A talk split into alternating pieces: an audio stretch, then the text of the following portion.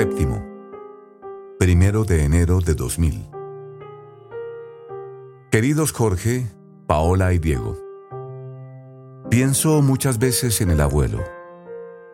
Realmente no hay día en que no me acuerde de él. Pero en estas fechas, como es natural, le tengo especialmente presente. Hace unos días, cuando veía en la televisión cómo el Papa abría la puerta santa, pensaba cuánto le habría gustado contemplar esas imágenes. Las habrá contemplado desde el cielo, estoy seguro. Y desde allí nos ayudará a vivir bien este jubileo, el jubileo del año 2000. Les hablaba en mi carta anterior de su actuación durante los años de Arbenz. Hoy quiero hablarles de su comportamiento como médico cristiano, como buen profesional que afrontaba los problemas con coherencia ética y que facilitaba los sacramentos a sus pacientes, católicos en su inmensa mayoría. Si un niño recién nacido corría peligro de muerte, hacía que lo bautizaran enseguida. Si un enfermo estaba moribundo y lo pedía, avisaba a un sacerdote para que le administrara la extrema unción, como se llamaba antes a la unción de los enfermos. Pero, poco a poco, fue sintiendo en su alma que Dios le pedía más en su vida espiritual, más en su entrega a los otros, más en su conocimiento de la fe. Y en 1953 le preguntó a su amigo, el arzobispo, si conocía algún sacerdote que le pudiera orientar. Por esos años, escribía, fui sintiendo la necesidad de acercarme al Señor. Sentía que me hacía falta esto para la paz de mi alma. Saliendo de velar a un amigo enfermo, me encontré a la puerta a Monseñor Russell, que venía acompañado de don Antonio, recién llegado al país para organizar la labor del Opus Dei. Ese día fue trascendental para mí, como lo es, me imagino, para todos los que buscan el camino más seguro de ir a Dios.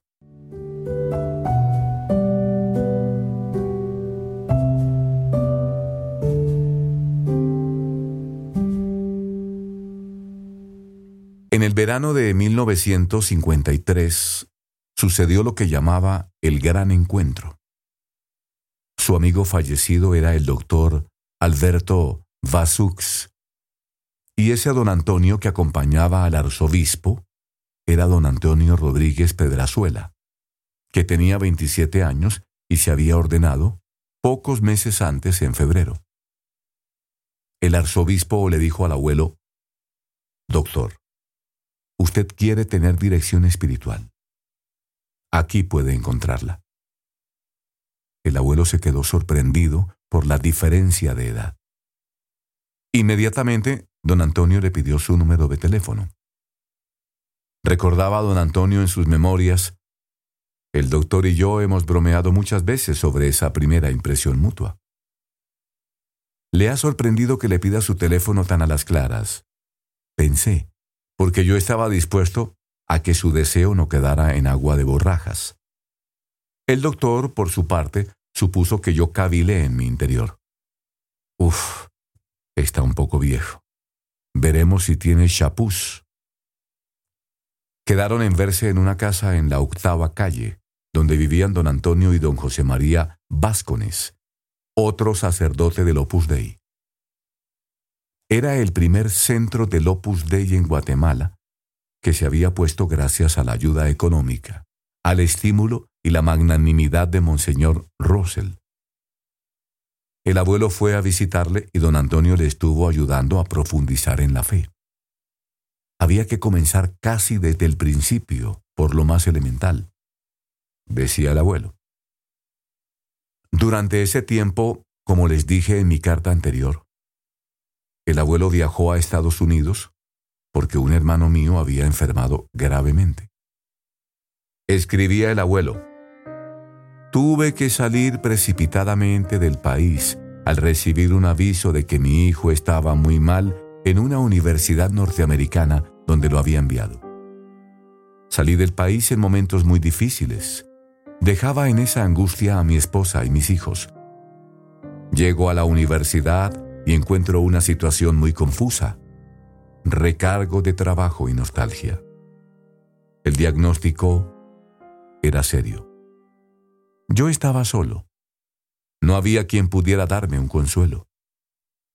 Las noticias en la prensa eran muy alarmantes con respecto a la situación de mi país.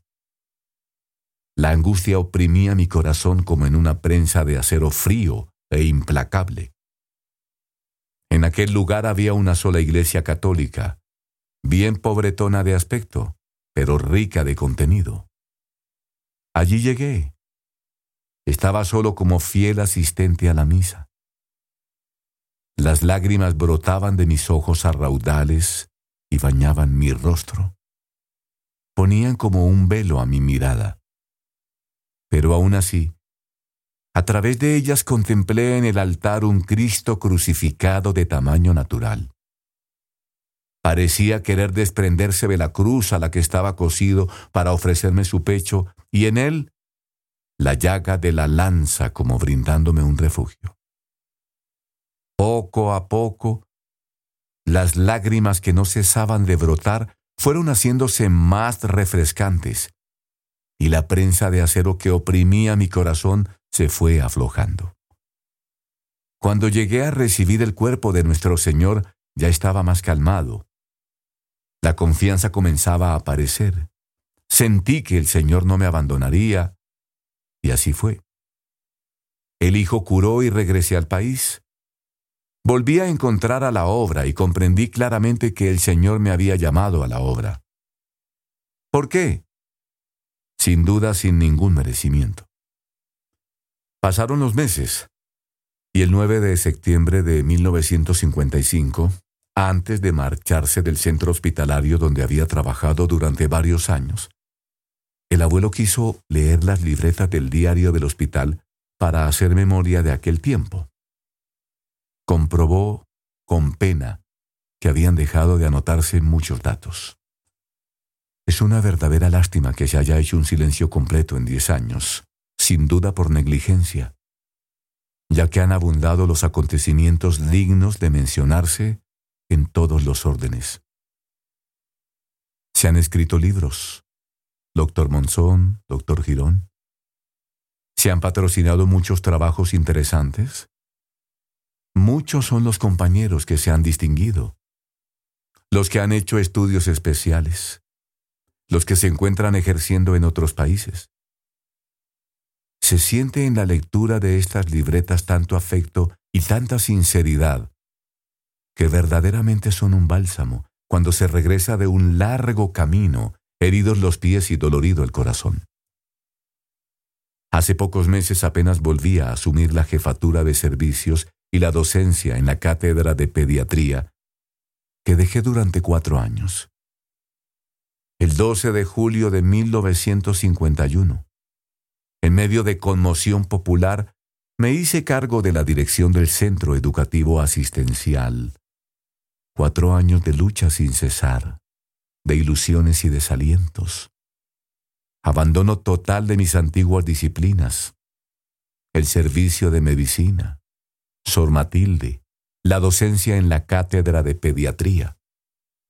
Todo reemplazado por un vivo interés en los problemas sociales y en particular en la asistencia al niño privado de familia. Lo que fue la obra, el tiempo lo dirá. Seguro es decir que la cosecha fue buena, ya que el espíritu solo puede templarse en el sufrimiento y la experiencia solo se adquiere en la lucha. ¿Cuántas cosas tenemos que contar? Ilusiones, triunfos, decepciones y fracasos. Y por encima de todo está la medular estructura de los afectos que son inquebrantables y que en el correr del año van cogiendo visos de eternidad. De nuevo pondré en manos de Carlos Monzón, Maliz, este librito para que en las páginas que siguen trate de rememorar los principales acontecimientos de estos diez años en los cuales tanto se ha hecho. Y verdaderamente ahora, más formados, que todos nuestros actos se normen al ejemplo del Divino Maestro, que Él sea nuestro guía, nuestro oriente, nuestro sostén. Y pensemos realmente que esas criaturitas, lastimadas por la vida, por la miseria, por el abandono, son su propia imagen que se repite como en un espejo de mil facetas en todo ser que sufre. Este mediodía del 9 de septiembre de 1955 es luminoso. La luz penetra a raudales por la ventana de nuestra clínica. El corazón se ensancha y el optimismo borra las últimas arrugas de las decepciones. Todo es bello y tenemos nosotros la más hermosa profesión. Ojalá sigamos siendo dignos de ella.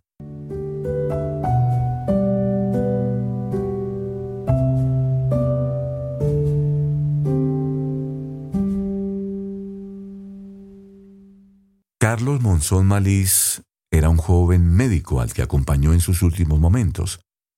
Fue primero su paciente, luego mi externo, escribía mi interno y finalmente compartiendo conmigo el servicio hospitalario y la cátedra de pediatría.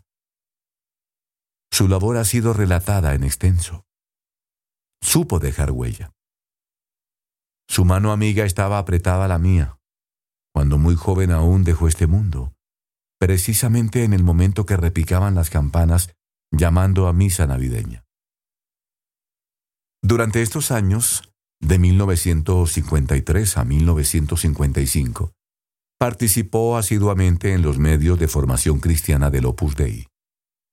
Asistió al primer curso de retiro que organizaron don Antonio y don José María en Guatemala, del primero al 4 de noviembre de 1955, en el que, aunque invitaron a muchos amigos, solo confirmaron su asistencia cuatro, Julio Obiols, Humberto Olivero, Francisco Arribillaga y el abuelo, que pensaba que el retiro se suspendería por falta de asistentes.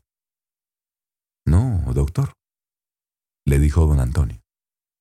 Yo predico aunque solo venga usted. Ese primer retiro tuvo lugar en la Concepción Pixcayá, cerca de San Juan Zacatepeques, en una finca de doña María de Mirón. Mi mamá, que tenía mucho cariño al Opus Dei, se ocupó de preparar la comida para aquellos días. Tiempo después el abuelo se reía cuando recordaba que el primer día, antes de la comida, se puso de broma su bata blanca y les llevó una bandeja llena de copetines haciendo de camarero. Ninguno de los asistentes sabía bien en qué consistía un retiro. Don Antonio le explicó con paciencia que un curso de retiro no es lo mismo que una convención de médicos o uno de aquellos congresos a los que estaba habituado. No era una simple reunión de amigos, ni habían venido a platicar y a tomar copetines, sino a rezar y a plantearse a fondo cómo buscar la santidad en su vida cotidiana. Tras el retiro siguió viéndose con don Antonio, y así, recordaba el abuelo se inició una amistad que me fue poco a poco llevando a conocer lo que el Señor esperaba de mí, hasta hacérmelo ver tan claramente que estuve dispuesto a escribir la carta pidiendo la admisión en el Opus Dei. Pidió la admisión el 6 de diciembre de 1956, aunque puntualizaba siempre que él se había sentido del Opus Dei desde aquel verano de 1953 desde el mismo día en que lo conocí. Repetía con fuerza. Fue el primer supernumerario del Opus Dei en Centroamérica. La formación que la obra me dio, escribía, me llevó a asimilar la doctrina de la Iglesia, a tratar a Dios con profundidad a través del cumplimiento de algunas prácticas de piedad, a hacer apostolado con mis amigos para recristianizar esta sociedad esforzándome en trabajar bien y en atender mis obligaciones familiares, cívicas y sociales. En otras palabras, a estar muy metido en el mundo sin necesidad de salirme de él para tratar a Dios. La abuela notó enseguida cómo fue mejorando en diversos aspectos de su vida, en el trato con ella y con mis hermanos, en la alegría. Yo no sé lo que ustedes han hecho con mi marido, le contaba feliz y divertida a don Antonio. Pero es una maravilla. Ya saben que ni mamá ni yo somos del Opus Dei. Dios no nos llama a servirle por ese camino. O por lo menos no nos ha llamado hasta ahora. Por eso, de todas estas cuestiones solo puedo decirles lo que el abuelo ha dejado escrito o lo que me han referido algunas personas del Opus Dei. Pero sin ser del Opus Dei, he sido testigo durante muchos años, lo mismo que mamá, de cómo vivió el abuelo su entrega cristiana. No sé cómo explicárselo. Se entregó a Dios en el Opus Dei con todas las fuerzas de su corazón, con todas las veras de su alma, con todo su ser, con toda la ilusión de la que era capaz. Yo solo era escribe don Antonio. Un joven sacerdote de 26 años, sin experiencia, recién venido de España. Él era un médico brillante, conocido en el país, pero aceptaba los consejos de carácter espiritual con una gran docilidad, con una gran humildad y con un gran deseo de aprender. Enrique Fernández del Castillo le recuerda por las mañanas, en la misa de las siete, puntual, animoso y feliz. Ponía ese mismo entusiasmo espiritual y humano en todo lo que hacía. Su entrega a Dios le sirvió para tratar más íntimamente al Señor y conocerse mejor a sí mismo, con sus virtudes y defectos que aceptaba con humildad, esforzándose en corregirlos. Por ejemplo, le sugirieron que cuando cambiara de automóvil, tenía uno muy grande de color verde, procurase comprar otro más modesto. Así lo hizo, con un desprendimiento cada vez mayor de las cosas materiales. Gastaba en ropa lo necesario, sin gastos inútiles, y evitaba cualquier entretenimiento frívolo y mundano, huyendo de las ocasiones de pecado. En sus cuadernos personales hay una anotación muy expresiva. ¿Yo le tengo miedo a las mujeres? No. Yo me tengo miedo a mí. Era profundamente humilde. Y aunque salvaba la vida a miles de niños, nunca pensaba que él era quien los curaba. Nunca se vanaglorió diciendo, qué hábil soy. Ni jamás le oí decir, hice tal, hice cual, o algo parecido se esforzaba por convertirse cada día. Piensen que se entregó a Dios con casi 60 años. Ustedes no se hacen idea de lo que cuesta cambiar a esas edades. Llevamos tanto tiempo conviviendo con nuestras propias manías y defectos que acabamos encariñándonos con ellos. Yo no soy viejo, aunque a ustedes se lo parezca. Me falta bastante para llegar a los 60.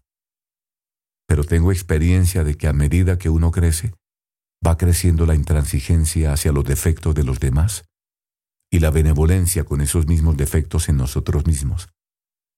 Es que yo siempre he sido así, decimos, intentando justificarnos. Yo vi, día a día, cómo luchaba el abuelo cómo se esforzaba por apartar de su vida lo que le apartara de Dios, cómo se entregaba de tal manera y con tal amor, que el amor de Dios le fue rejuveneciendo el alma de un modo asombroso. Dicen que los artistas de cine no se dejan fotografiar nunca por el lado malo. Por lo general, intentamos dar la mejor imagen de nosotros mismos. Pues bien, el abuelo no ocultó su alma a la gracia de Dios y esa gracia lo fue purificando por entero. Podía haberse excusado en su edad, como tantos que dicen, si me hubiese dado cuenta antes, en mi juventud, pero ahora, en esta y aquella circunstancia, ya es demasiado tarde para entregarme a Dios, ya tengo demasiados años para cambiar. El abuelo luchó por cambiar y le pidió a Dios que le diese la gracia de una profunda conversión. Y Dios se la concedió por medio de la oración, de los sacramentos, de los consejos de las personas del Opus Dei y de los acontecimientos de cada día en los que sabía ver la mano divina. Con mano cariñosa, escribía, mis directores fueron tallando la piedra informe que yo era, con una sola ventaja. Me agradaba ser tallado. Gozaba al ver caer aristas y ángulos. En realidad yo no me daba cuenta de la figura que estaba surgiendo, pero tenía fe en el escultor. Abrió un nuevo capítulo de su existencia cuando muchos hombres cierran las ventanas de su alma. En esos años en los que tanto se repliegan en sí mismos, nostalgias, recuerdos, deseos logrados o frustrados, él dejó su corazón abierto por completo, lleno de esperanza al querer de Dios. Pienso que es uno de los grandes mensajes de su vida Siempre estamos a tiempo para cambiar. Siempre es un buen momento para la santidad. Siempre se tiene edad para entregarse a Dios. Nunca es tarde para el amor. Hizo grandes descubrimientos espirituales desde los 60 a los 90 años.